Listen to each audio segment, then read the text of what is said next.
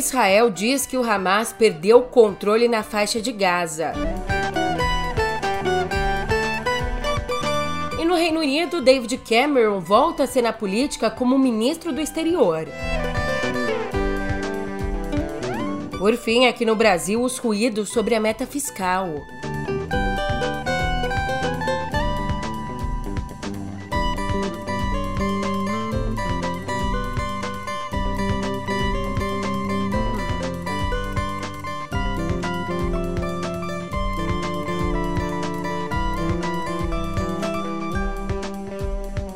Um ótimo dia, uma ótima tarde, uma ótima noite para você. Eu sou a Julia Keck e vem cá, como é que você tá, hein?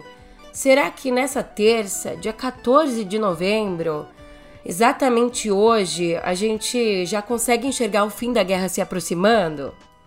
Eu não sei, sinceramente, mas o que eu sei é que Israel deu uma importante declaração sobre isso e eu já te conto mais no pé do ouvido. Música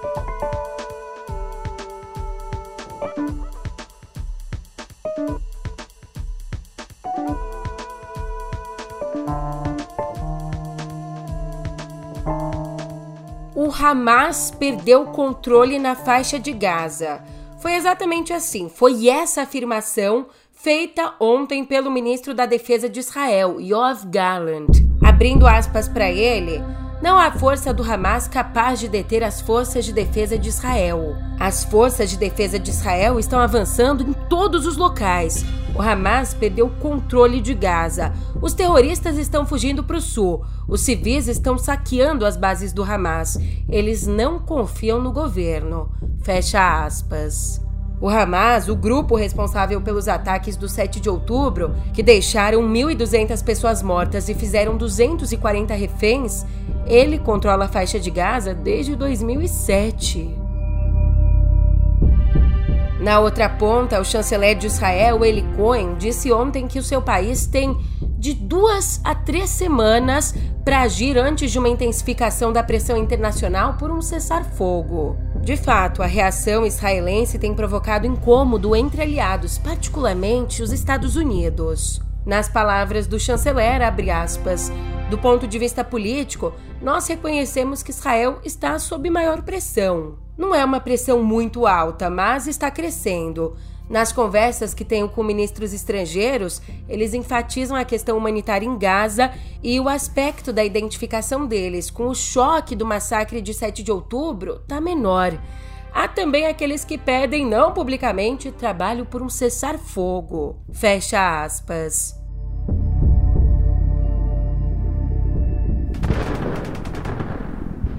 Enquanto isso, dentro ali da faixa de Gaza, Milhares de civis conseguiram fugir nos últimos dias do hospital Al-Shifa, o maior da região. Mas centenas, incluindo bebês prematuros, seguem retidos no prédio enquanto combates acontecem praticamente na porta. A organização humanitária Crescente Vermelho disse que tentou, na manhã de ontem, resgatar pessoas retidas no hospital, mas a tentativa fracassou por conta do bombardeio pesado no entorno do prédio. E um dos médicos, Ahmed al-Mokalalati, disse que os tanques israelenses já estão nos portões do hospital e que todos, todos os reservatórios de água foram destruídos. Próprio diretor da OMS, o Tedros Adhanom, disse nas redes que o Al-Shifa já não consegue funcionar como hospital e que a situação lá dentro é desesperadora. E olha que coisa, imagina isso dos ucranianos que fugiram de seu país para Israel por conta da guerra, ao menos 4 mil já voltaram para a Ucrânia desde o ataque terrorista do Hamas. Por exemplo, a Tetiana Kotieva, uma ucraniana que deixou a Ucrânia com três filhos em março do ano passado, depois da invasão russa, e então foi encontrar o marido que trabalhava em Israel, ela disse uma frase muito simbólica. Disse assim: se eu tiver que morrer, que seja pelo menos no meu país. Some breaking news out of the United Kingdom this morning where former Prime Minister David Cameron is back in government. Ainda no cenário internacional, a gente chega ao Reino Unido, onde, num retorno surpreendente à cena política, o ex-primeiro-ministro britânico David Cameron foi nomeado ontem ministro do exterior. A escolha tenta conter uma crise no gabinete do atual premier, o Rishi Sunak.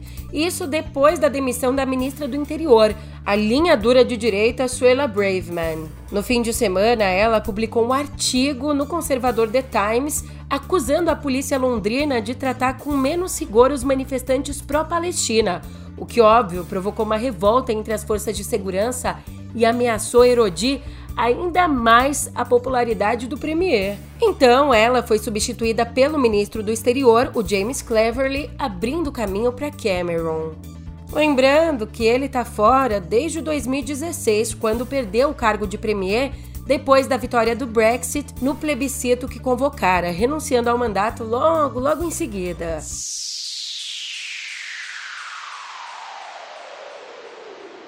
Aqui no Brasil, uma ideia. Para não ter mais que procó envolvendo aí a meta fiscal, vamos deixar a meta aberta? Aí, quando a gente atingir a meta, a gente dobra a meta. Quem diria, né? Se fosse tão fácil assim. Podia ser uma saída para o desencontro? Podia. Uma saída descontrolada? Podia. Mas a gente precisa de uma saída, porque o governo ainda insiste na meta de déficit zero no ano que vem, só que a própria base do governo vai no sentido contrário. Sem combinar com o Lula, o deputado petista Lindenberg Faria apresentou duas emendas ao projeto de lei orçamentária anual para mudar a meta de resultado primário prevista para o ano que vem. Como são duas emendas, uma delas prevê 0,75% de déficit e a outra 1%. O deputado ele defende que se ali, na hora da votação, os parlamentares não toparem a de 1%, teria a de 0,75% para garantir uma folga fiscal em ano eleitoral. Mas como eu já disse, as duas emendas atropelam o ministro da Fazenda, o Fernando Haddad, que defende deixar essa discussão para março, quando o governo já vai ter em mãos o resultado da arrecadação do primeiro trimestre então poderia apresentar uma proposta ao Congresso flexibilizando a meta se fosse o caso. Mas além de atropelar o Haddad, as propostas, elas também são vistas aí como sinal de desgaste para a articulação do governo, que ainda tem um trabalhão pela frente, precisa negociar na Câmara e no Senado a conclusão da votação da pauta econômica. Como se já não tivesse ruído bastante para o governo contornar, tem mais essa história aqui. Ontem, o ministro da Justiça, o Flávio Dino, negou que tenha recebido no gabinete dele a Luciane Barbosa Farias, também conhecida como Dama do Tráfico no Amazonas. Ela que foi condenada por associação com uma facção do tráfico de drogas. Bem, o Dino negou, batendo então de frente com uma reportagem do Estadão que mostrou que ela esteve duas vezes no Ministério da Justiça nesse ano, integrando grupos que se reuniram com secretários e diretores da pasta. A Luciane é casada há 11 anos com o Clemilson dos Santos Farias, o tio Patinhas, um líder do Comando Vermelho que está preso.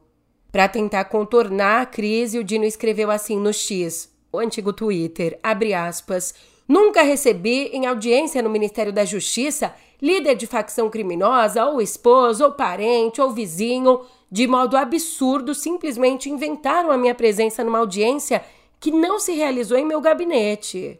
Fecha aspas. Parlamentares da oposição pediram uma investigação e até o impeachment do ministro. Vamos ver.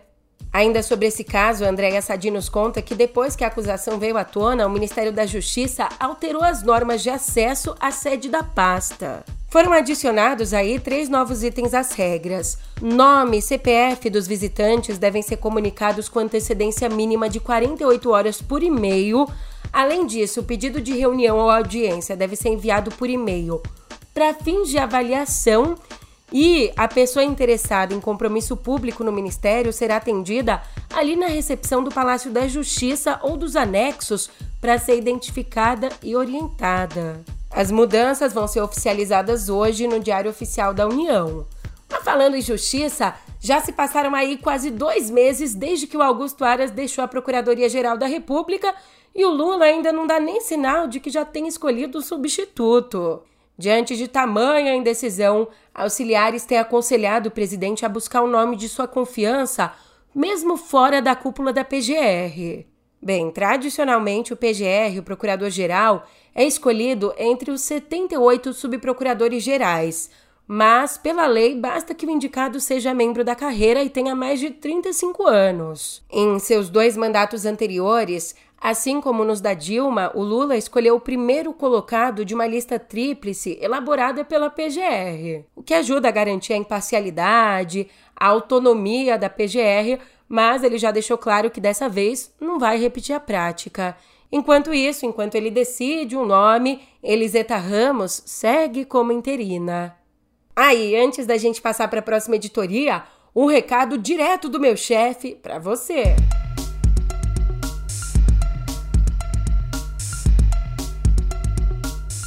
Olá, eu sou Pedro Dória, editor do Meio. O PDT teve de expulsar um grupo de dentro do seu partido após uma puxada de orelha do governo americano.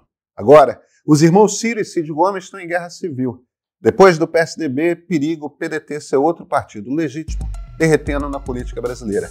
O ponto de partida já está no YouTube do Meio ou na sua plataforma favorita, podcast.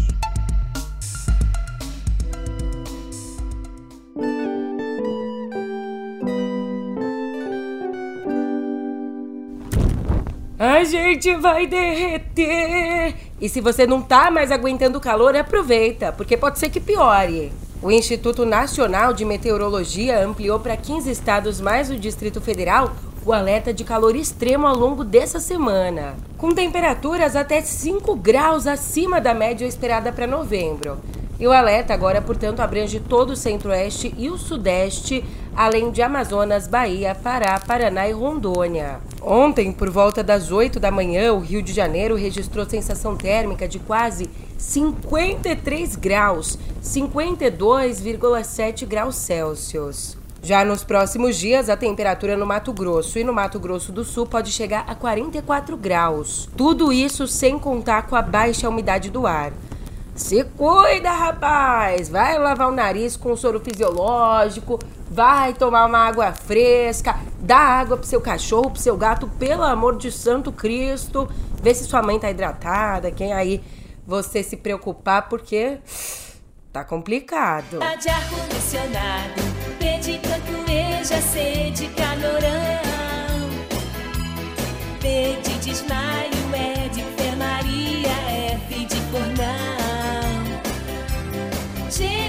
Gelo, H de hospital e de insolação.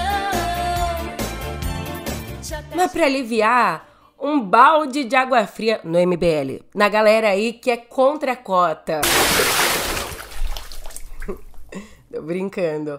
Olha, ontem o presidente Lula sancionou a nova lei de cotas, aprovada pelo Senado no dia 24 de outubro. E ali, numa cerimônia no Planalto, o Lula disse que essa política afirmativa possibilitou que o ensino superior seja acessível a quem não tem como pagar. Julia, mas por que nova lei de cotas? Já não tinha uma? É, ela precisou ser criada, essa nova lei, porque aquela que entrou em vigor em 2012 tinha validade de 10 anos, caducou no ano passado. Então, para não ter que fazer uma nova lei aí 2.0 daqui a 10 anos, o texto de agora, sancionado por Lula, substitui a revisão do programa a cada 10 anos por uma avaliação a cada 10 anos. Fez avaliação? Tem necessidade? Aí a política continua ativa. Outras mudanças. A renda per capita do candidato que cursou o ensino médio em escola pública caiu de 1,5 salário mínimo para um salário mínimo. O novo projeto também inclui quilombolas nas cotas de instituições federais de ensino e amplia as políticas afirmativas para pós-graduação. E uma outra notícia seríssima, só que essa aqui vem de Mariana. Quando é que a gente vai aprender com a história, hein? Ontem, a Agência Nacional de Mineração determinou a interdição de três estruturas da Vale lá em Mariana. Esse fechamento foi ordenado por risco iminente de rompimento. A agência diz que as três estruturas, as três que fazem parte da mina de Fábrica Nova, diz que foram interditadas depois que a Vale não conseguiu comprovar a estabilidade delas. E além do fechamento, a agência também aconselhou que a população do distrito de Santa Rita Durão seja retirada, porque a estimativa é que 295 pessoas vivam na área que fica bem debaixo ali das pilhas de estéreo. Em caso de acidente ou rompimento, elas teriam menos de 30 minutos para evacuar toda a área. Isso é gravíssimo.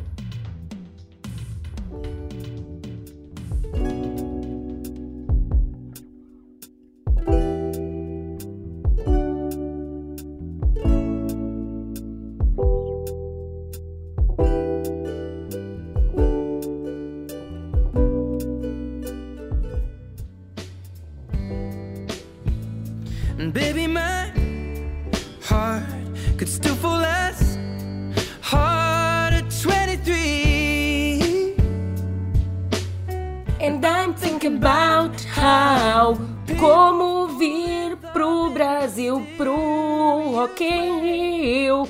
É, meu amor, Lady Gaga, Lana Del Rey? Não, Ed Sheeran. Ele, o primeiro headliner do Rock in Rio 2024, foi anunciado ontem.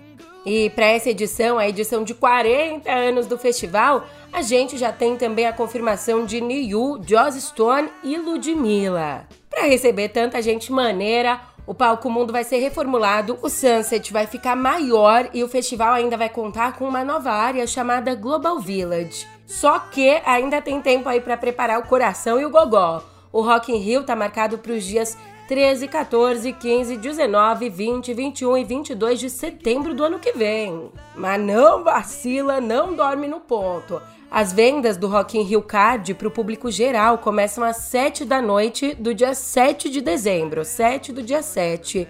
A inteira vai custar 755 reais e a meia R$ 377,50. Não vai ter cobrança da taxa de serviço.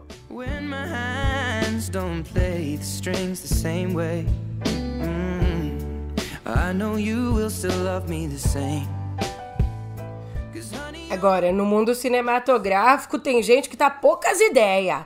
Depois de receber várias, várias críticas por ter anunciado o cancelamento do filme Coyote vs Acme, que já estava pronto, os executivos da Warner decidiram oferecer o longa a outros estúdios que possam se interessar. Meio que assim, a gente não vai fazer e tu que tá criticando, mata no peito e faz então. Tá dando muito peca pra capar porque essa produção, que teria John Cena, Will Forte e Lana Condor no elenco, ela foi engavetada depois de estar tá completamente concluída, pronta, o que causou uma onda de reclamação dos fãs do desenho e também da própria equipe, óbvio. E aí, num comunicado para tentar explicar a situação, a diretoria disse que a suspensão do filme faz parte de uma estratégia de reposicionamento do estúdio. Mas se você tá sentindo aí no ar o gostinho de déjà vu, você tá certo. Porque essa ação de cancelar o filme pronto lembra em muito o cancelamento de um outro filme, Batgirl, da DC, que foi cancelado quando já estava todo pronto, lá em agosto do ano passado. Mas enquanto decidem se vai ter ou não vai ter o Coyote vs Acme, a gente espera o quê?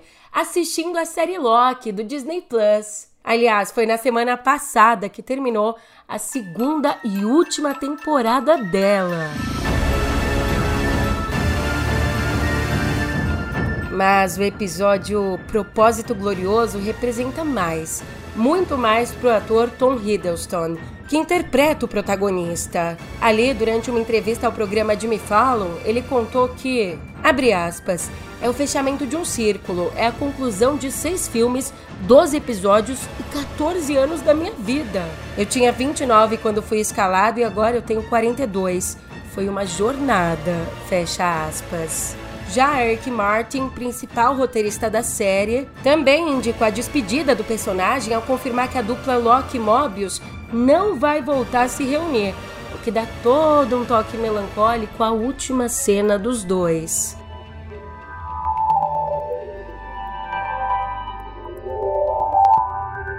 Aqui em Cotidiano Digital, preparar para lançar. A SpaceX prepara sua segunda tentativa de lançar o maior e mais poderoso foguete do mundo, o Starship.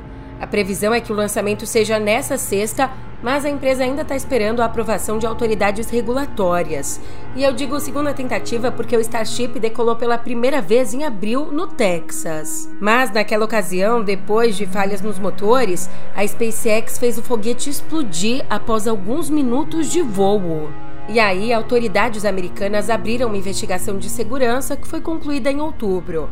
Agora, para o próximo voo, para não repetir os erros, a SpaceX modificou o processo de separação de estágios e desenvolveu um novo sistema de ventilação.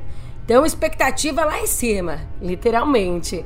Até porque a companhia quer usar a nave para transportar carga pesada e missões no espaço profundo. E a NASA também planeja usar essa nave para pousar astronautas da missão Artemis 3 na Lua.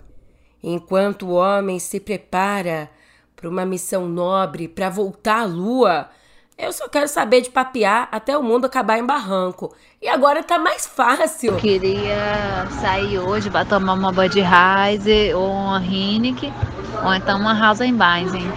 Bora? O WhatsApp lançou ontem o recurso de chats por voz. Vai funcionar tipo tipo um Discord. Acho que esse é um exemplo bom. A ferramenta, o que, que ela vai fazer? Vai sinalizar com um balão de notificação quando tiver um chat. E aí o usuário que quiser, ele clica no ícone e entra na conversa. Os participantes do grupo que não tiverem disponíveis naquele momento para entrar na ligação, eles não vão ser surpreendidos com um toque chato de telefone. Não, não, não, não, não. Só uma notificação. Mas por enquanto a novidade chega só para os grupos com ao menos 33 membros. Ah, uma outra coisa massa disso é que os controles de chamada vão permitir o envio de mensagens sem precisar sair da conversa. Já o Threads lançou um controle sobre o cruzamento de conteúdo no Instagram e no Facebook. A novidade ela meio que foi parida à força depois de várias reclamações dos próprios usuários de que a Meta estava forçando a visualização das publicações do Threads em outras plataformas. E de fato, a tática era usada pela companhia para impulsionar o engajamento no Threads. Mas o tiro meio que saiu pela culatra, Sim. virou alvo de esculacho. Então, finalmente, com um novo recurso, a gente vai conseguir evitar a fadiga. A gente vai conseguir evitar que postagens do Threads apareçam em outras plataformas da Meta. Essa nova função aqui ela está sendo liberada aos poucos nas configurações de privacidade. Vamos ter calma. E aos poucos também me vou. Obrigada pela companhia de sempre, a parceria de sempre. Você sabe que eu sempre tô aqui te esperando, né? Então, até mais.